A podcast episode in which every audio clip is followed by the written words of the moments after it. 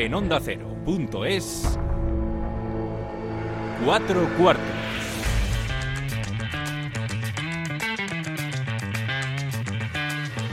David Katz.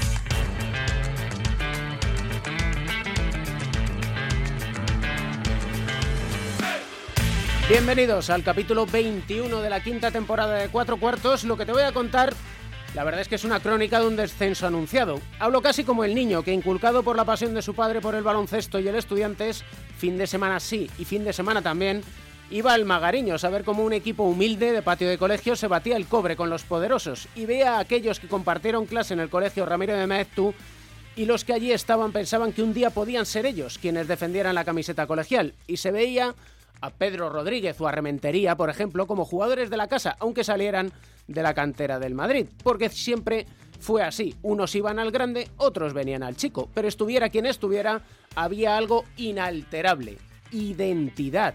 Entrenador de la casa, por muchos años, pasara lo que pasara, Codina, Garrido, el cura Miguel Ángel Martín, Pepo Hernández, pero eso se rompió, casi de repente, y circularon entrenadores, cientos de jugadores, y de la cantera, sin rastro de ellos. Beirán, Clark, Mendiburu, Urtasun, Quino Colón, Granger, todos criticados, todos salieron dolidos, como Juancho Hernán Gómez, como Brizuela, como Jaime Fernández, como antes Felipe Reyes y al tiempo Carlos Jiménez, que no se podía ir al Real Madrid y su adiós, ojo, fue con el primer descenso no consumado.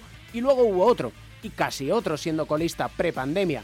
Te darás cuenta que muchos han pasado en los últimos años por el Estudiantes. Ellos no pudieron salvar las cenizas de un club que antaño fue modélico. Quienes no se han marchado en los últimos 10 años son los responsables del desastre, que no es el descenso en sí mismo, es la pérdida de identidad. Y eso debería ser sagrado. Jorge Zamorano y Sergio García de Peiro dan las últimas indicaciones. Balón al aire. Comienza el partido. El baloncesto se juega en cuatro cuartos. David Camps.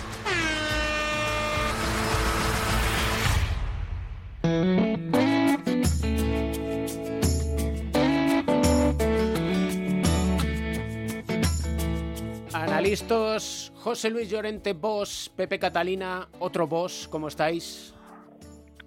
Bien, bien, todo en orden, muy bien. Bien, bueno, escuchando esa introducción que has hecho en el programa de hoy, que es verdad que es muy cercana ¿no? a, la realidad que ha vivido un club histórico y tan importante para el baloncesto español como el, el Estudiantes y que seguramente estos diez últimos años pues han desembocado finalmente en lo que sucedió ayer, ¿no? La materialización de un, de un descenso, que siempre es un drama a nivel deportivo e institucional, pero que, escuchado todos esos precedentes, pues nos sorprende y ahora se abre una incógnita importante en el futuro de una de las referencias, como digo, de la historia del baloncesto español y muy importante en el desarrollo de la misma. Sí, sí, hubo un tiempo en que muchos de los jugadores de la selección venían de estudiantes. ¿eh? hubo un tiempo en que los hermanos Reyes, o Nacho Azofra, o Alberto Herreros, eran casi la columna vertebral de, la selección española. ¿no?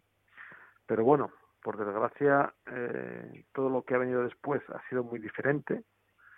Tú lo has contado muy bien, la, la lista de jugadores que han pasado por el club y que finalmente eh, han salido y que además no han salido de buena forma, yo creo que es muy representativa de lo que ha estado pasando estos últimos años. En, en em, bueno, y como principal problema, eh, la pérdida de identidad. Eso es algo que ningún club ni ninguna marca eh, se puede permitir. Es que es lo grave del asunto, porque año tras año Sí que es verdad que podrán utilizar el último partido de la liga regular frente al Burgos como veis como hay tantos y tantos jugadores de la cantera que han intentado salvar al equipo, pero, ay amigo, no es por convencimiento del club, es porque tienes cuatro lesionados, dos se te han ido fuera y porque no te queda más remedio. Se une a la tertulia, dicho esto, Iñaki de Miguel, que es una, uno de esos jugadores precisamente a los que no he mencionado, pero por no ruborizarle. Don Iñaki, ¿cómo estás? Muy buenas, ¿cómo estáis? Pues bien, esto no es un uno contra uno, es un dos contra uno vuestro, un tres para tres, hacer lo que queráis. Es todo vuestro. Muy buenas eh, a todos, David, Joe, Pepe. Encantado, encantado ¿Qué tal, hombre? ¿Qué tal? Igualmente. Y una pena que estemos eh, debatiendo esto, ¿no? Esto que durante tanto tiempo mm, decíamos que viene, que viene, que puede pasar, pero siempre estamos con la cosa de, va, eh, no, no, va a pasar, no va a pasar, ¿no? Y la verdad es que lo de ayer fue un día, fue un día duro, fue un día duro. Yo hablando con, con amigos y con compañeros, con los compañeros de estudiantes, eh, estamos consternados, ¿no? Porque todavía eh, nos cuesta asimilarlo. Es que es muy duro, ¿no? No sabemos qué es lo que viene ahora y, ese miedo de lo que le pueda pasar al, al, club es lo que nos tiene realmente inquietos, ¿no? A mí particularmente. Bueno, yo creo que ahora, como tú bien dices, aquí se abre un periodo de incertidumbre que es una de las peores sensaciones que se puede tener y que además hemos venido viviendo durante más de un año por motivos sanitarios que todos conocemos. Eh, no creo que esta vez eh, nadie se aferre a la posible incapacidad del equipo que ascienda del Eporo, se están jugando ahora mismo los playoffs por ascenso, para poder materializar un ascenso que eh, en otras situaciones no se ha dado y que bueno pues permitió que estudiantes en aquellos dos descensos de 2012 y 2016 se salvara. El año pasado eh, que apuntaba a ello, pero que quedará en la duda porque todavía quedaban partidos. Y en este, bueno, con las nuevas condiciones que hay para poder subir y conociendo un poco, en mi caso, de primera mano, las posibilidades e intenciones de los contendientes a esa plaza de ascenso, es la primera vez que yo creo que este descenso de estudiantes se está sintiendo como algo real porque parece que lo que hablábamos, ¿no? La imposibilidad que tuvieron los clubes que ascendían en aquellos descensos anteriores no va a ser un obstáculo. Siempre queda ahí un margen de, de posibilidad, un pequeño margen ¿no? de error de aquel que ascienda que no pueda cumplirlo todo. La ACB no lo suele poner fácil, pero yo creo que cuanto antes uno se encuentre con su realidad y la suma, mejor. El seguir huyendo hacia adelante creo que no es una buena decisión, creo que es algo a lo que el estudiante se ha visto abocado en los últimos años.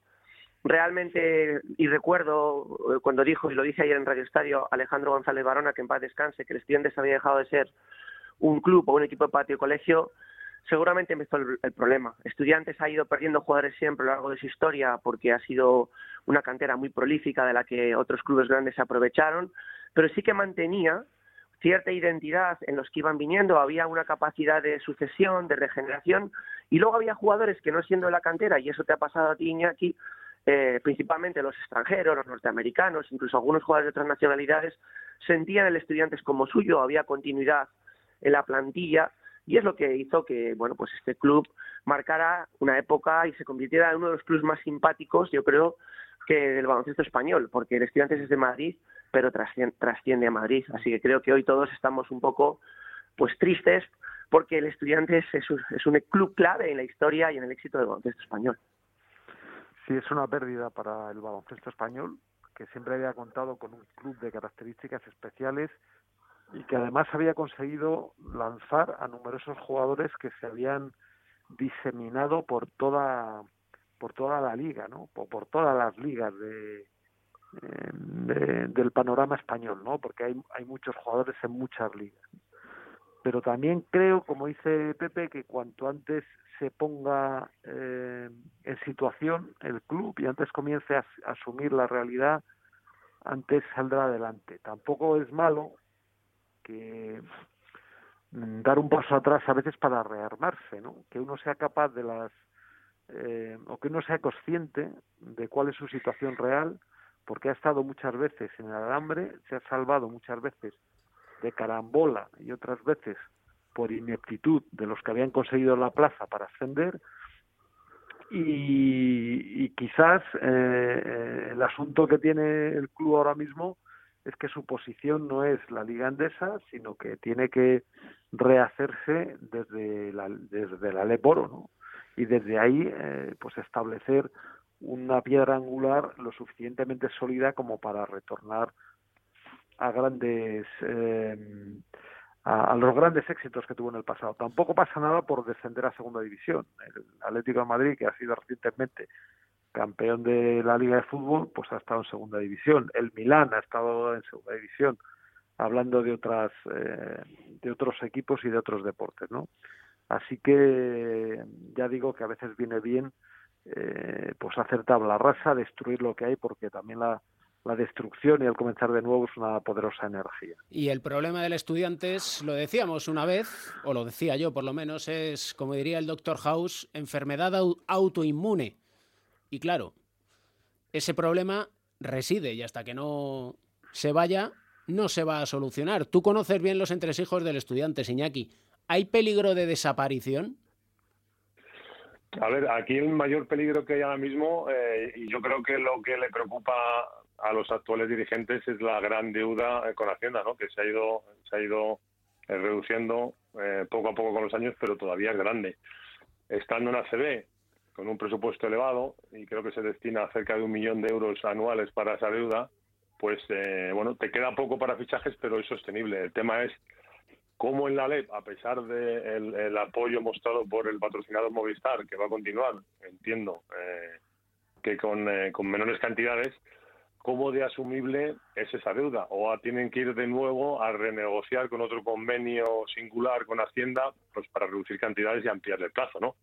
Imagino que eso será una, una de las tareas que tiene que acometer el estudiante, porque si no, el, el Leboro, con un presupuesto mucho más reducido, sería totalmente insostenible, ¿no? Eh, entonces, ahí por ahí puede venir el único problema, el único miedo a la posible desaparición. A ver, que yo la veo, mm, no, no veo, no lo veo como algo real, ¿no? Por, por lo que es estudiantes, por, por los apoyos que tiene tanto de su patrocinador como entiendo que deberían aparecer también apoyos institucionales para no permitir que una institución como estudiantes caiga, ¿no? Y, bueno, pues que, pues eso que estamos hablando, ¿no? Que ha dicho Joe, que dice Pepe, de este paso atrás que puede venir bien. Esperemos que así sea, ¿no? Eh, ha puesto yo el, ejemplo del Atleti.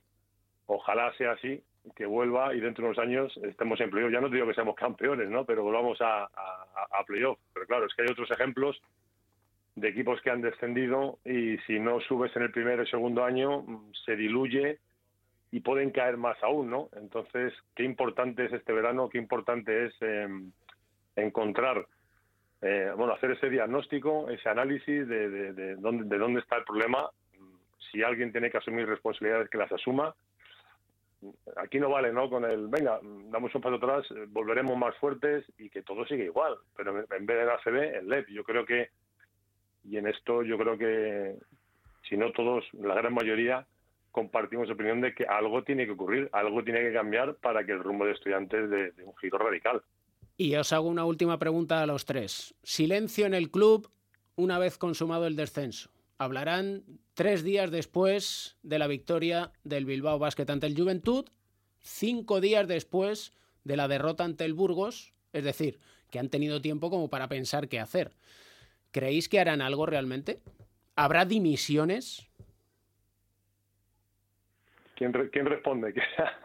Yo, vamos, eh, entiendo que se habrán dado este, este tiempo para, eh, no sé si esta semana se reunirán, tendrán que decidir si esperarán algún movimiento interno de que alguien tome alguna decisión o simplemente van a intentar eh, unificar criterios, eh, trazar una estrategia de, qué decir, de cómo actuar, pero no lo sé. Si habrá alguna dimisión, es difícil ¿no? de, de predecir pero bueno, en circunstancias tan tan límites como esta y, y con una situación tan eh, tan dura, parece lógico, ¿no? Que pudiera haber alguna dimisión, pero cualquiera sabe. Hmm. Sí, vamos, yo creo que es lo normal, ¿no? Cuando las cosas no van mal y cuando no van cuando no van bien de forma continuada, pues bueno, pues hay que hacer replanteamientos eh, profundos. Entonces estos replanteamientos pues lleva a retocar muchas cosas. Tampoco entiendo mucho que, aparezcan tan tarde.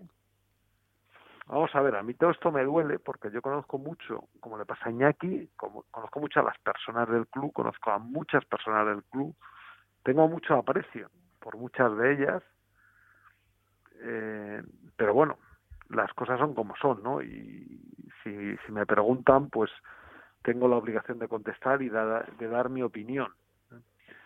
Eh, no entiendo mucho que no hayan salido a decir algo ya, porque bueno, tú puedes hacer una primera declaración institucional porque la ocasión eh, lo, llama, ¿no? O sea, la, la ocasión eh, lo pide, ¿no? Que el club se manifieste y no creo que tampoco de aquí a dos días pues eh, pues se puedan tomar grandes soluciones, ¿no? Salvo que haya alguien de haya decidido por sí mismo pues presentar presentar su dimisión o, o, cosas así, ¿no? Eh, porque los planteamientos más serios pues vendrán necesitan mucho más tiempo o sea no no no se hace todo de la noche a la mañana luego es cierto que hay algunos equipos que han bajado y han tardado en volver a subir o bueno el caso del que no ha vuelto a subir o sea lleva unos años y no es fácil la recomposición pero bueno luego tenemos ejemplos de, de equipos que han subido como el Burgos por ejemplo y se está estabilizando y echando raíces profundas en la CB. O sea, es cuestión más de cuando cuando uno se regenere, pues hacer las cosas hacer las cosas bien de nuevo. Yo, lo veo así. Bueno, en mi caso, eh, respecto a lo que comentabas, eh, David, y vuestra esta última pregunta, eh, esa tardanza, pues eh, yo creo, y lo digo desde siempre la distancia que tengo un poco comparado con vosotros, que habéis estado muy dentro del club, pero en mi experiencia profesional con ellos, yo creo que esto está llevando su tiempo, primero porque, bueno, una reflexión es bienvenida, y, y porque para mí en el Estudiantes hay eh, más órganos de mando de los que realmente están en el club en el día a día, ¿no? Me parece un club con mucha con trasfondo, creo que es un club con trasfondo donde no a ve, creo que a veces no son los que realmente están dentro en el día a día, que llevan tiempo, los que acaban teniendo la capacidad de decisión o la autonomía de la misma. Entra, pues oye, el Estudiantes tiene mucha cultura, los famosos anedrines, gente satélite al club con voz y voto, los patrocinadores, y creo que todo eso está retrasando un poco esta situación. A partir de ahí, lo primero que hay que hacer es tener muy claro el problema y el plan de actuación, y tampoco se pueden, en este sentido, andar poniendo plazos si las cosas se van a volver a hacer mal. Es importante saber dónde se está y lo que hay que hacer principalmente para regenerarse. Que lo ideal sería solo un, paso efímero por eh, una categoría inferior para volver más fuerte.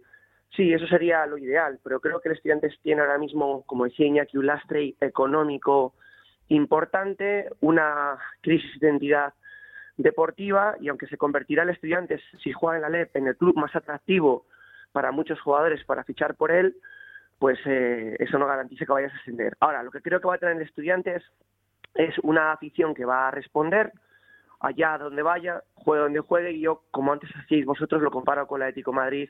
Hay un sentimiento estudiantil, un sentimiento de mente, como se dice en, los eh, pues eh, lugares más radicales y fieles de los aficionados de los estudiantes, que, bueno, que pueden acabar convirtiendo este paso por el infierno a una categoría inferior en algo no tan desagradable y tan complicado como pueda parecer en primera instancia. Y esperemos que sea como el refrán dice, que no hay mal que por bien no venga. Iñaki, gracias por pasarte por cuatro cuartos, ¿eh?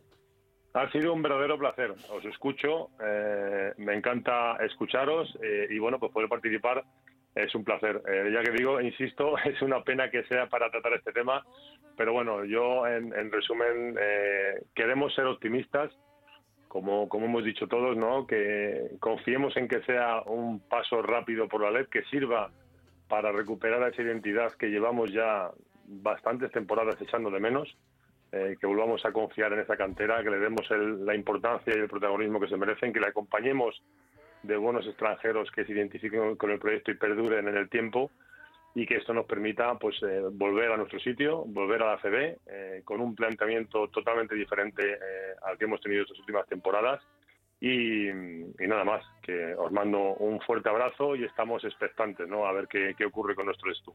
Un abrazo Iñaki.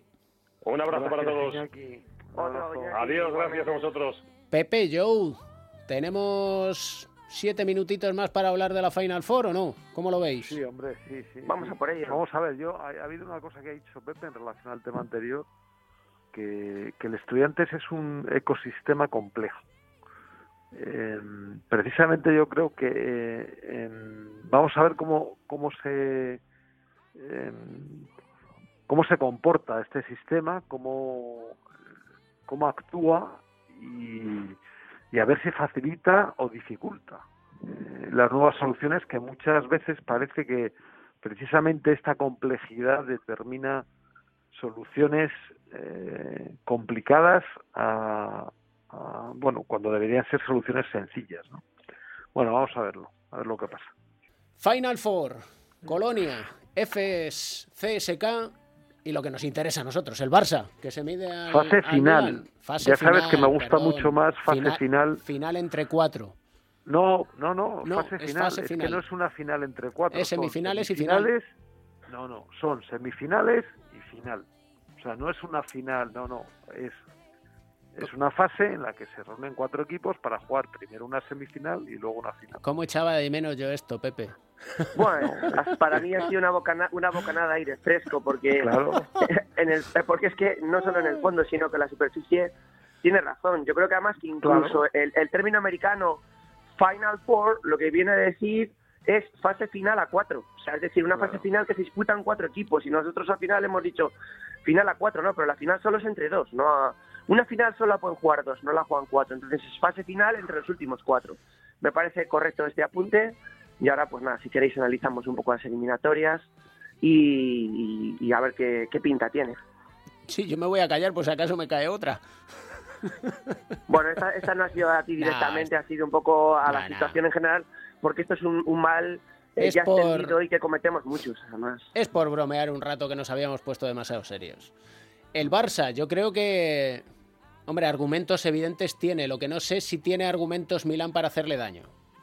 Pues yo creo que llegado a este punto, y lo hemos vivido muchas veces, lo que ha pasado anteriormente no necesariamente se impone porque una fase final a cuatro en un partido único, donde el margen de error es mínimo, eh, hemos visto en muchas ocasiones, y no sabemos si esta será otra de ellas, en la que aquellos que están destinados a ser los equipos que se impongan, no lo hacen. Y bueno, pues yo creo que en un partido, en un partido único, frente a, un equipo como Milán, eh, que creo que este año ya por fin, después de muchos intentos fallidos, consiguió hacer o invertir una gran plantilla que se convirtió en un muy buen equipo de la mano de, de Ettore Messina y que un poco vuelve a meter al, baloncesto italiano en la élite. Eh, creo que desde hace no sé cuántos años, desde la última Final Four que estuvo el Montepaschi Siena, los italianos no han tenido un representante en la Final Four. y creo que pues desde esa, desde esa Final Four, y ya no te digo desde la, última vez que la ganaron, que, que ya también ha llovido bastante más. Entonces, a partido único yo no veo ningún favoritismo, tampoco lo veo en la otra eliminatoria, donde el CSK es un sempiterno asistente a la Final Four, otra cosa es que la acabe ganando, se quede en semis, pero si tú miras un poco el historial, eh, yo creo que se cuentan con los dedos de una mano y me sobran cuatro eh, en los últimos 20 años cuando el CSK no ha acudido, con lo cual ahí hay, hay mucho que, que tener en cuenta, mucha, mucho peso histórico y luego un equipo que está bien consolidado y que llega muy bien al final. Y hombre, eh, el EFES es la nueva es la nueva generación, es el emergente, ¿no?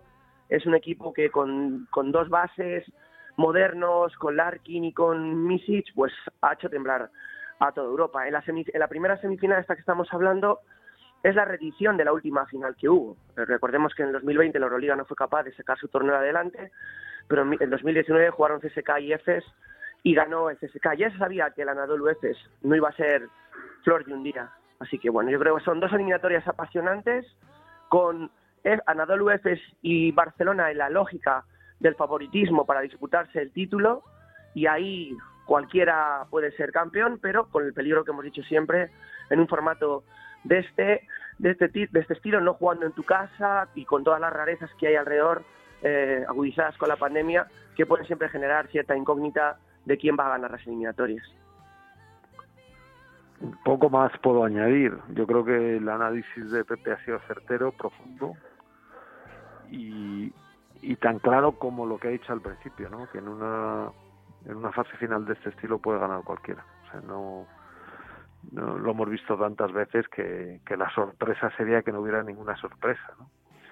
Y, y bueno, pues el Milán, en relación a lo que preguntabas eh, también, el, el, Milán es un equipo eh, un tanto imprevisible. ¿eh? O sea, es cierto que no es un equipo sólido a, a, estos niveles, estamos hablando, ¿no? Pero es un equipo que tiene una cantidad de jugadores que, que pueden anotar y que pueden y, y, que pueden encadenar rachas de anotación extraordinarias que lo hace temible para cualquiera en un partido en esas condiciones con una motivación extraordinaria y con algunos jugadores con mucha experiencia como Datome y el Chacho ¿no? así que es un equipo bastante completo en este sentido ¿no?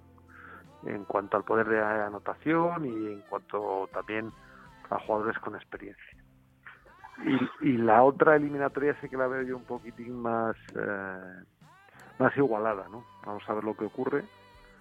Eh, yo creo que a priori daría un poco de daría un poco más de oportunidades de al Barcelona que al resto, pero muy pocas, solo porque se ha mostrado más más compacto durante toda la temporada. Tampoco estoy muy seguro de cómo llega el Barcelona ahora, porque es cierto que tuvo una fase intermedia eh, muy poderosa, pero que luego se ha ido desilvanando un poquito, ¿no? Dando muestras de flaqueza, enseñando sus debilidades. Bueno, vamos a ver lo que pasa. Es una... Para mí un dato interesante, yo que eh, nunca hemos caído en él, eh, sí. eh, respecto a lo que tú dices ahora mismo de no sabes cómo va a llegar a Barcelona, que yo se lo aplico a los otros tres.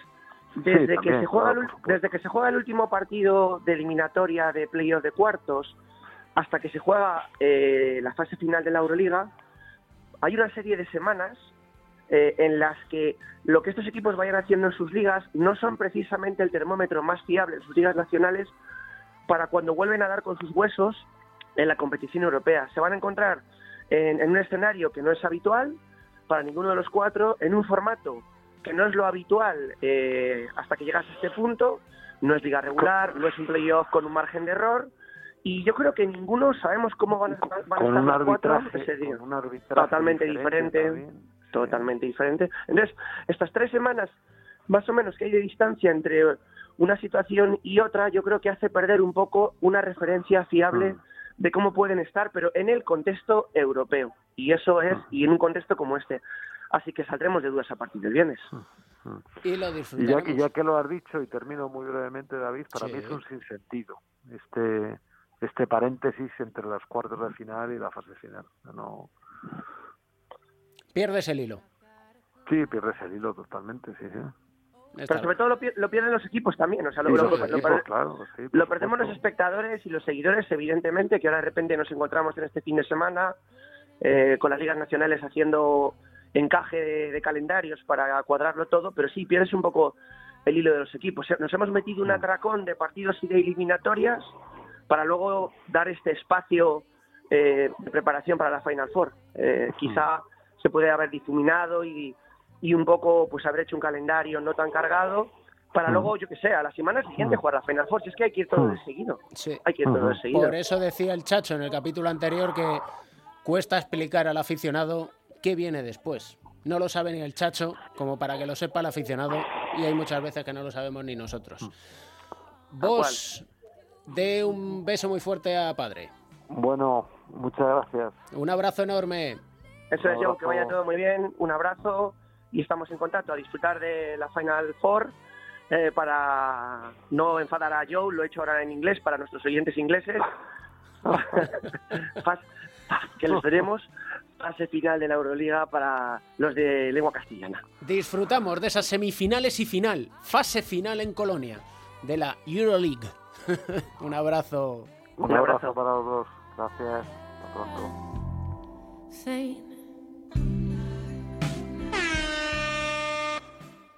Ella tiene superpoderes, lo lleva en la frente.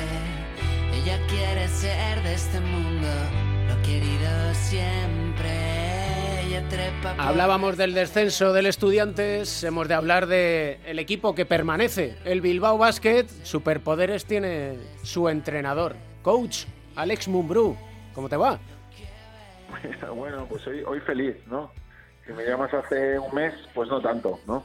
Hace, un, hace un mes, ¿qué, ¿qué, pensarías tú hace un mes? Estábamos pensando que, que se nos estaba complicando todo mucho, pero bueno, que había que creer, que había que creer y que había que seguir, ¿no? Pero, pero vamos, anímicamente no estoy como ahora, no, es normal. Lógico, ayer el subidón, la verdad es que yo no sé si el viernes cuando visteis que el Estudiantes perdía contra el Burgos dijisteis el cuchillo. Bueno, yo creo que ahí nosotros pues nos teníamos, ¿no? Como, como la extrema unción, ¿no? O sea, teníamos ahí la, la, el momento en el que ellos tenían la posibilidad de salvarse y si no pasaba a ser nuestra. Eh, ellos pues no, no, no, ganaron y nosotros fuimos capaces de ganar, ¿no? Eh, bueno, eh, contentos por el partido, eh, no tanto por, por el descenso de estudiantes, porque al final no te gusta que, que nadie descienda. Yo creo que ellos también han hecho méritos, igual que FED, para no descender, pero al final pues pues las cosas han salido así y, y nada más, ¿no? Eh, eh, pensar en, en, el, en, el, año que viene ya, ¿no? Hablabas de como en la extrema unción. Eso intuyo que es una carga de estrés, de angustia. Que... Sí, porque, bueno, porque te estás jugando mucho, ¿no? Al final es... Eh, si estás jugando mucho, es un club, eh, es sus aficiones, eh, la ciudad, el, eh, la parte económica, el, ¿no? nosotros lo vivimos en nuestras carnes hace tres años, eh, cuando el club eh, bajó, pero lleva dando síntomas ¿no? por, por, por los impagos, por los problemas, y ahora que, que el club se había saneado, que estaba solucionado, que, que todo funciona bien, pues aun siendo un club humilde, pues, pues nadie quería eh, eh, al final descender, ¿no? Y el, el, poder conseguirlo, pues yo creo que, que, ha sido bueno. ¿Cómo has gestionado esa angustia? Y te hablo pues... como psicólogo del deporte ahora, ¿eh? Nada, pues nada, simplemente desde la humildad y pensando que no es una angustia, sino simplemente que lo que hay que hacer es jugar a baloncesto, ¿no? Eh, muchas veces pensando también en que hay gente que lo está pasando muy mal eh, con, con la pandemia y que solo faltaría que nosotros, que somos privilegiados, ¿no? Pues nos estuviéramos quejando por perder partidos, pero al mismo tiempo pues intentar eh, pues estar concentrados y estar positivos para porque nos iba a venir una parte importante, ¿no?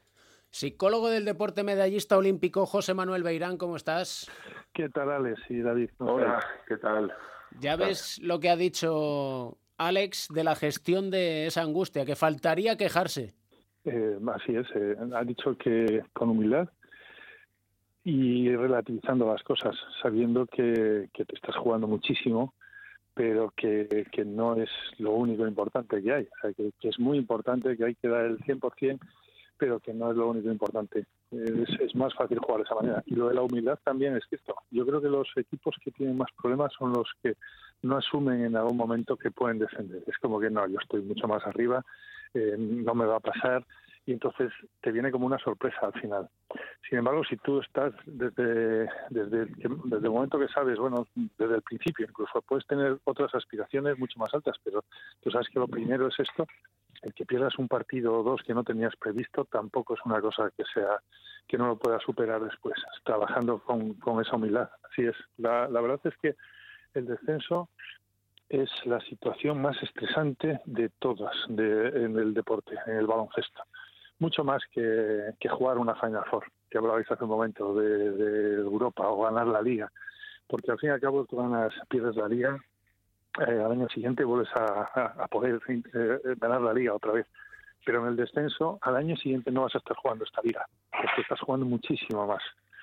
Y, y es, es duro. Yo lo he tenido que vivir también, alguna vez en mi carrera y, y es, eh, ha sido mucho más duro que jugar por ganar algo muy importante. Sí, claro, sí, sí. Yo he tenido todas, ¿no? He, he competido por ganar ligas y, y, competí el último año antes de, de, de, acabar mi carrera por el descenso y ahora, ¿no? Como entrenador. Y, y sí, sí, es duro. Como dice Vidal, es duro porque porque pues no es lo mismo, ¿no? No es lo mismo competir por algo y si no lo consigues, pues es la tristeza de no poder conseguir, pero tú, tú sigue estando todo en el mismo estatus, a saber que hay algo que rompe el estatus, que rompe mucho más, que, que es un, un, descenso, hay muchísima más presión. Eh, los equipos que suelen estar arriba, al final, por presupuestariamente, pues al final los jugadores tienen mejores contratos, más talento, es mucho más fácil que, un jugador que a lo mejor está abajo porque a lo mejor puede arruinar, alguno sabe que se puede arruinar su carrera y al final eso, todas esas cosas son complicadas. Además, si a todo esto de la angustia por eludir el descenso le sumamos, Alex, que habéis tenido de todo, coronavirus, lesiones, gente que va, gente que viene. Sí, la verdad es que pues nos planteábamos antes del reto este que teníamos de, cuatro partidos, pues que hacía una semana nos había dejado Rosell y habíamos fichado un base porque el, nuestro base titular y uno de y el capitán nos dejaba. Eh, salíamos del COVID en el que Balvin había hecho una carrera y ya no podía aguantar más. Eh, llegaba eh, Tote a, sustituirle porque no sabíamos si iba a poder jugar estos cuatro partidos, o sea, era todo una incertidumbre, ¿no? Este año ha sido así. Hemos tenido que, yo creo que esto lo que ha aportado la pandemia, pues es mucha incertidumbre antes de los partidos. No sabías si ibas a jugar el siguiente partido por si alguien iba a dar COVID o no. Y al final, pues todas esas cosas te, iban afectando, ¿no? Pero bueno, hemos sido capaces de mentalmente ser duros, de ir aguantando, de esperar nuestro momento, que sabíamos que iba a llegar en algún momento, ha llegado al final, de todo, casi al límite, casi no llega, pero, pero bueno, hemos sido capaces de, poder aguantar hasta ese momento. Explícame, Alex, porque me he quedado así un poco como ojiplático cuando me has dicho, Balvin, que está en forma, que se cuida un montón, da una carrera después de pasar el COVID y no puede con su alma. Sí, sí, o sea, eh, nos confinaron 10 días, después de los 10 días esto es algo que es por protocolo aquí, pero después de los 10 días seguía dando positivos y no tenía anticuerpos, con lo cual él tardó 14, 15 días en poder volver a la pista. Como estuvo tumbado en una cama, pues imagínate un cuerpo de un 2.16 tumbado en la cama 10 días, que sin poder moverse, ¿no? Entonces cuando volvió, pues hacía dos carreras, se ahogaba, ¿no? Porque sabéis que el COVID pues afecta mucho a la parte respiratoria. Y sí que es cierto que a los dos, tres días eh, eh, eh, hay una mejoría muy importante, pero claro, nosotros en un día, a los dos días jugábamos eh, contra Gran Canaria y el pobre pues jugó pues como pudo, ¿no? A los dos minutos me estaba pidiendo el cambio. Bueno, lo asumimos como, como venían, ¿no? Las cosas, no puedes hacer otra cosa. Las cosas que dependen de ti sí las puedes controlar, pero otras estas no, con lo cual no, no, no, no, no le dimos muchas vueltas. Intuyo, Alex, que has disfrutado esto más que el Campeonato del Mundo. Bueno, estas son palabras mayores. Allí disfruté mucho. O sea, que yo es uno de mis mejores recuerdos eh, como, como deportista. Entonces eso es un poco inigualable. de lo que te puedes acordar, te acuerdas bien. Eso sí que es verdad. Exacto. Cuando tienes algo tanto cariño, sigue estando ahí en una parcelita, ¿no? ¿no? En un cajoncito pequeño de, de ti. Y una cosa, eh, porque hablaba con, personas de allí de Bilbao Basket que en relación al estudiante me decían, mira, el impulso que tuvimos fue precisamente el ascenso, estar en el descenso y conseguir ascender para unir y para, digamos que, relanzar lo que es Bilbao Basket. Todo el mundo sabe que, que Bilbao Basket estaba sumergido ¿no? en una de, pago, de cosas que, que, no, que, que venían desde años anteriores, que que habíamos sido un club que, estaba compitiendo por todo, pero que al final había veces que yo creo que íbamos por encima de nuestras posibilidades.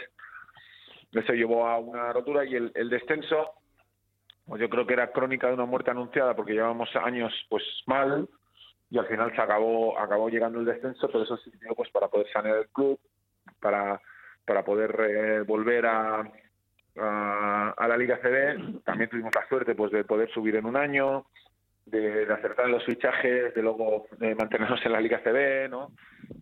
Son muchas cosas, pero, pero bueno, eh, podríamos decir que, sirvió para, para, poder limpiar un poco todo. ¿no? Y para dar identidad, que eso es lo que tiene Bilbao Basket. Y entre otras cosas, Alex Mumbrú, Javi Salgado, el cuerpo técnico, le dais identidad a los hombres de negro. Así que. Bueno, era una, era una apuesta, ¿no? y entonces. Eh, pues bueno, de momento ha salido bien. De momento. Oye, hasta aquí, de momento van bien las cosas. ¿Quieres alguna cosa más de Irán para Luego ya veremos. Luego ya veremos. Como no lo sabemos... ¿eh? No se sabe, pues ya ahora todo cambia tan rápido. Entonces, de momento, disfrutar esto. Disfrútalo, don Alex. Muy bien. Un abrazo grande. Un abrazo. Adiós, luego. luego. Ve, eh, José Manuel, ya has visto lo que... La verdad es que es aplicar lo que comentamos muchas veces aquí que es el control de lo que uno hace. Es tremendo. ¿eh? Eso es, eso es lo que ha dicho. O sea, preocuparse por las cosas que dependen de ti, no del otro. Tener los pies en el suelo. Eso que ha dicho de que. Por eso es tan importante también una cosa que has comentado, la identidad del equipo, el tener gente que conoce el equipo, el club. Porque dice, es que en un momento estamos por encima de nuestras posibilidades. Ese es el mayor problema. Cuando ya te crees que estás muy por encima, la humildad es fundamental. Tienes que ir poco a poco con eso. Lo de defender, pues te lo puedes tomar como que es un desastre y no hay nada que hacer y tal, o puedes pensar, esto, esto lo ha dicho Alex ahora, decir, bueno, es una manera de empezar otra vez, de empezar a hacer las cosas bien, de ponernos en nuestro sitio, poner los pies en el suelo y, volver otra vez hacia arriba. Ah, lo hemos visto en el equipo de fútbol, lo hemos visto en el equipo de baloncesto y a veces se vuelve mucho mejor de lo que se estaba antes. Y luego, pues, como entrenador, yo creo que es la parte mm, no más difícil, es la más importante, manejar este tipo de situaciones. Todo eso que les ha pasado, el, intentar o conseguir que el equipo crea hasta el último partido, aunque luego se descendiera. Que, creían en, eso, a pesar de que las cosas iban muy mal, superar todas las dificultades que ha tenido del COVID, de, lesiones, de gente que se ha ido y tal, superar eso, con, que, siguiendo todavía, trabajando cada día y en cada partido. Eso es fundamental también. el, manejar eso mucho más como entrenador que saber mucha técnica o mucha táctica, que también es importante y hay que saberlo, pero es mucho mejor saber manejar el grupo y saber manejar estas emociones y esta confianza. Si quieres hablamos, porque ya se aproxima final de temporada y empiezan a anunciar jugadores que lo dejan, David Navarro, Saúl Blanco, y tendrán que plantearse la pregunta, ¿y ahora qué? Muy bien hablaremos, hablaremos de eso. Va a haber varios jugadores que se van a retirar, incluso este año quizá alguno más, porque a lo mejor hay jugadores que pensaban haberse retirado el año anterior, pero no podías irte sin jugar después de lo que había pasado. Dijeron, bueno, pues vamos a hacer una liga entera, una liga rara, especial, diferente, pero al fin y al cabo se ha podido jugar la liga. Entonces a lo mejor ahora sí se van a juntar. Los, los que se iban a retirar en dos años, probablemente se retiren este verano. Un abrazo grande, maestro. Igualmente, un abrazo. Siempre, siempre, siempre, siempre.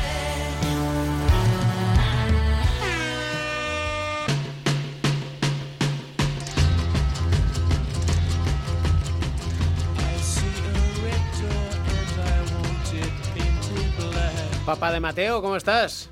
¿Qué pasa? ¿Cómo estamos? Te saludo a ti primero porque ¿Qué pasa? ¿Lo pintas esto de negro por algo en especial? ¿Empieza ya el trastoking musical o cómo? a algunos se les empieza a poner el panorama un poco negro eh, con este arranque de playoffs. Eh, también se empieza a poner un poco negro el panorama de vuestros pronósticos, que vaticinabais tan alegremente. Con lo cual yo creo que jugando a Nostradamus, bueno, todavía hay tiempo de resarcirse, ¿eh? pero hay algunas apuestas que no veo claro que se vayan a producir de, por vuestra parte. ¿eh? Pereiro. Hombre, ya era hora de que salieras por ahí. Buenos días. Buenos días, buenas noches, buenas tardes. Es que todo el mundo queréis algo. ¿Sabes cómo es esto? No, lo que queremos es que reconozcas que has fallado tu pronóstico. es algo. Y, y, y al final pues me, me, pagan pocas monedas para aguantar todos los días con algo. Entonces llega un momento en el que alguno me llama y cobra y tú esta mañana has cobrado. Pues ya está, pues es lo que hay. Eh, ¿Está visto, Edu, que tanto la derrota, la derrota de Lakers contra Phoenix, aún lesionando a Chris Paul en un momento dado, desde, desde First in the Morning. Todavía no me, no, me, has dejado ni hablar. ¿Me escuchas bien? No? ¿Tú me escuchas, Camps, o no? Yo, que es importante. Nítido. Que sí, que sí, que no te hagas la de... el, el, la, la, la, la, cortina de humo, la cortina de humo que está lanzando Pereiro con sus gritos a lo Mercury para tapar que eh, los Lakers son el único equipo del oeste que no ha sido capaz de romper el factor cancha en contra, es espectacular porque Memphis le ha ganado a Utah, Dallas le ha ganado a los Clippers y Portland le ha ganado a los Denver Nuggets de Coach Camp. Así que los Lakers son los únicos que han perdido. Eh, justo todo lo contrario que pasa en el este, que en el este todos han sido capaces de mantener el factor cancha. Cállame, salvo, salvo los Knicks, a quien vosotros vaticinabais que estarían en la final de conferencia. Pero tú qué eres, el, el pronóstico es con un partido, ¿cómo va el tema? no, yo, yo soy el que aprovecha. Móntate un tenderete ahí, tenderete ahí en Gran Vía o algo, a ver si te sacas un dinerito. Yo soy el que aprovecha y tira sal en la herida y, y va Pones, eh, pronósticos con viento a favor. os ponéis Esperanza Gracia, eh, que no se cree ni ella el, nombre y el apellido que tiene, dicho sea de paso, que tenía unas ganas locas de decirlo durante mis 35 años. he, deseado decir en la radio que Esperanza Gracia no se cree ni ella, que se llame Esperanza y se apellide Gracia. Y, a ver, amigo Pistis, amigo Pistis, ¿qué nos quieres decir? Yo solo quiero, quiero decir que ayer nos tomaron el morro de una manera infame, que hicimos un partido penoso y que el, resto lo que tú quieras, porque Bancho, o sea, entre, entre Chris Paul, que le dieron ayer el, el Oscar a actor principal, secundario, el premio de Ramos a Salah en la final de Kiev agarrándole a Lebron el brazo en un tiro libre como si fuera aquello. Bueno, bueno, yo de verdad que alucinaba en colores. Soy que son muy buenos, no lo voy a negar tampoco. Dice Rob Pérez, que nos has comentado, Edusel, en torno a André ah, Drummond? Es, como vosotros dos, pero con gafas de ver, es verdad. Este, nos ha venido muy bien el tuit de, Rob Pérez, que es eh, un influencer destacado de allí del panorama mediático norteamericano. Que nos sigue. Ojo, que nos sigue. Ha, dicho algo así como, pero bueno, ¿qué pasa? ¿Que André Drummond eh, tiene secuestrada a la familia de Fran Vogel? ¿De Fran Vogel o qué? porque ha sido un clamor. lo de Dramón ayer, era, bueno, es que esa frase es que era un Dramón, ayer lo dijo el, el, el, narrador estadounidense dos o tres, dos tres veces, dijo, oh mama, what a drama, durante el partido, que yo flipé en colores. Gasol, cero minutos. Sí, le queda muy bien el chándal largo. Hay caso Gasol. Fran Vogel se vuelve Hay caso a Gasol, ha jugado tres partidos en los últimos 36 y estás dando hoy a 25 de mayo. Lamentable. Margasol tiene que jugar los playoffs, que para eso se le ha contratado. Y Fran Vogel se está, como dice Edusel, disparando en el pie. Ojo, que a un aficionado de los Celtics, de los Knicks, le parece sensacional el disparo en los pies del hollywoodiense. Sí, ya, ya. Esto. ¿Y qué me, eh, decir eso? Que va a salir, va a salir Margasol y ganamos 90 113 el segundo partido. Venga, no, que voy a hacer, voy a hacer una que dicen mis amigos, o sea, sí, tú, Esto nos va a venir bien de cara a, a, los Juegos de Tokio, porque... Sí, va a ir descansado, la verdad. Va, a llegar descansado, sí, sí. que nos va, nos va a venir bien. En ese sentido hay que eh, darle las gracias a Fran Vogel. A mí lo que me indigna, Pereiro, es el dress code de Anthony Davis post partido con esa especie de camisa chaqueta emulando a un pijama de seda. Eh, no, no, no, no, no, Anthony pues Davis. Fíjate, fíjate, lo que tiene, fíjate lo que tiene que ser Fénix, tú, que no, no, debe dar ni, ni, para, ni, ni para un colacao nocturno. Madre mía. ¿Y ¿Habéis, qué me estado, ¿habéis, estado, ¿Habéis estado en Fénix? No. He pasado la, por última vez que pregunté, la última vez que pregunté esto, pregunté por Utah y acabamos hablando de si el agua del váter estaba fría. O sea, yo no digo nada. No, no pero yo pasé por Arizona, pero allí no había mucho que, ver, no había mucho que ver. Lo que sí que hay que ver es a Luka Doncic. Qué tío más sobrado. Oye, lo mejor de todo es cuando le dijo al, al, mierda de Beverly, eres muy pequeño para mí. Es que eso fue maravilloso. O sea, es que, qué asco de tío, de verdad. O sea, así lo, así lo clonaran y se lo mandaran a su casa para que diera lo que es sufrirse. Madre mía. Espectacular. Vi el otro día una estadística que era sobre los triples de dobles que llevaba sí. Luka Doncic y a mí me parece que es un jugador brutal. Eh, no me canso, eh. es un jugador que es un gustazo de jugar. Su capacidad de, dominar los partidos, pese a la edad que tiene, eh, y que te da la sensación de que va a ser el siguiente en salir en, en nuestros estados de WhatsApp, cuando, lo, cuando mandas esos mensajes, abres la foto y te encuentras la sorpresa, pues ahí yo creo que un día va a salir o Luca Doncic. Y, eso que está gordinflas, espectacular, ¿eh? Pues es que se, juega al ritmo que él marca, con lo cual... No, no, eh, la cara como un mazapancito, pero la verdad es que, oye, te pego unas reventadas que no se me dieron, las cosas como son.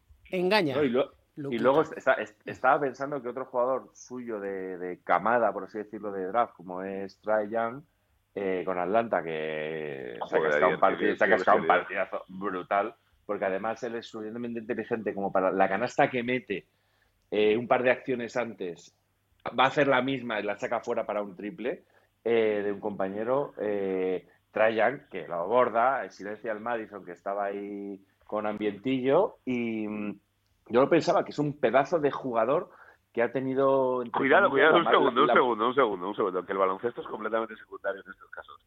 Define el Madison con ambientillo.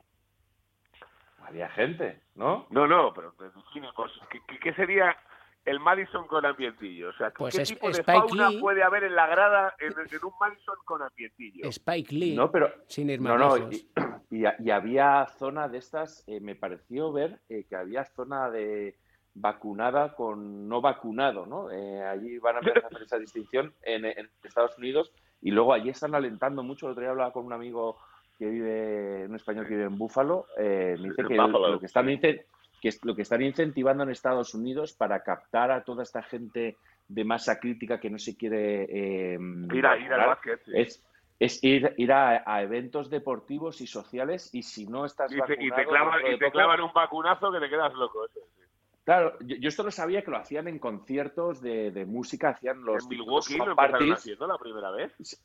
Sí, pero yo, yo, esto lo conocía con los swap parties, que es esto que te mete el, el, palo este como el de Grissom, ¿no? En CSI, que te mete el palito para hacerte delante de médula. Cuidadito, pero ahora lo están ahora que te mete el palito de Grissom.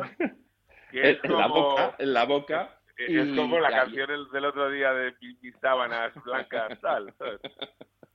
Y, ahora lo hacen para incentivar la, la vacunación. Y luego también me, me comentaban que a lo mejor también eh, si no estás vacunado van a empezar a dejar de prohibir, eh, van a prohibirte eh, los desplazamientos en avión, etcétera, asistir a, eventos, por lo cual es una especie de, incentivar. Y, esto que te decía del...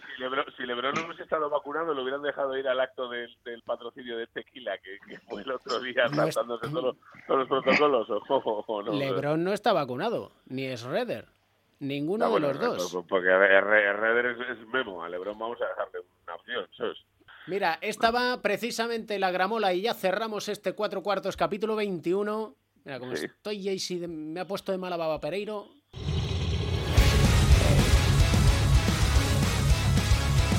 Poquito de power metal para vosotros y para Mateo. Power metal, De hecho, se llaman Power Wolf. ¿Pero esto, se utiliza para el empuja y retranca o esto? Esto se puede utilizar para todo lo que quieras. Ah, vale, vale.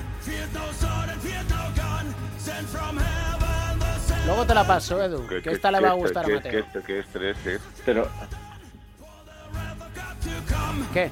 Es que dudaba si cantaban al principio en español o en inglés o en qué cantaban. O, o, si eran como estos que ganaron Eurovisión un año, estos que iban como de King, o, como, Lordi, o, como, el, o como el italiano. O como el italiano que dijo, entre tema y tema, el problema, ¿sabes? Madre mía. Oye, he leído muchas teorías al respecto, ¿eh? Dicen que no hubo PCR. Que es un, troleo. Que, que, no hubo PCR ahí, ¿eh? Que... con un billete de 20 euros. que es todo fruto de la, de la óptica de la cámara. sí, claro, ya está. Y fruto de nuestra imaginación. Siempre pensando mal. Este cuando se levantaba de la mesa decía Edu, dile a Mateo que eche el cierre, Edu, por favor. ¿Con a qué? Ver, Matthews, ¿qué dices? Oye, ya, ya no sé, he pasado varias, varias opciones, te pasé alguna de los Rollins, supongo que cae, ¿no? Otra vez con los Rollins, de verdad. No, mira, venga, va. A ver qué cae. A ver qué cae. Esta Pereiro sabe qué es. Ah, esta es la, esta es la de Jagger y, y el de Foo Fighters, que no sabe el nombre Dave Grohl. Este, Easy, Easy Spiffy o algo así. Como Eso es. Ya Edu no sabe ni lo que le pide su hijo. Es lamentable. Oye, pero qué ejemplo, quién llegara a los 40 años como ha llegado Jagger a sus 80, ¿no? Sí, no, ya, desde luego. Muchas, Vamos. Muchas, muchas, PCRs, muchas PCRs negativas ahí, ¿eh? Ojo, Ojo que igual a Mick Jagger no, pero a su compadre Keith Richards igual lo de caerse de un cocotero y similares. Mira, yo me encuentro a Jagger y a Keith Richards por la calle y lo primero que se me ocurre es darles la dirección del albergue más cercano. Luego ya si les veo bien vistos, igual les pediría entradas, pero de primeras igual no las apenas. Ay, eso sí que era Eurovisión, lo que hacía Mick Jagger, Iggy Pop, David Bowie, Freddie Mercury, Celine Dion. Madre mía, se juntaban, se juntaban para leer poesía. Sergio Dalma. Señores. ¿Cómo está? Eh, escucha, anda que no pagaréis por tener una persona que se despierta como me despierto yo, ¿sabes? Que a los dos minutos está a fully power. Madre mía. A saber Oye, vamos a. Eh, eh, Gams, aprovecha para grabar ya el de la semana que viene. Está Pereiro Fire.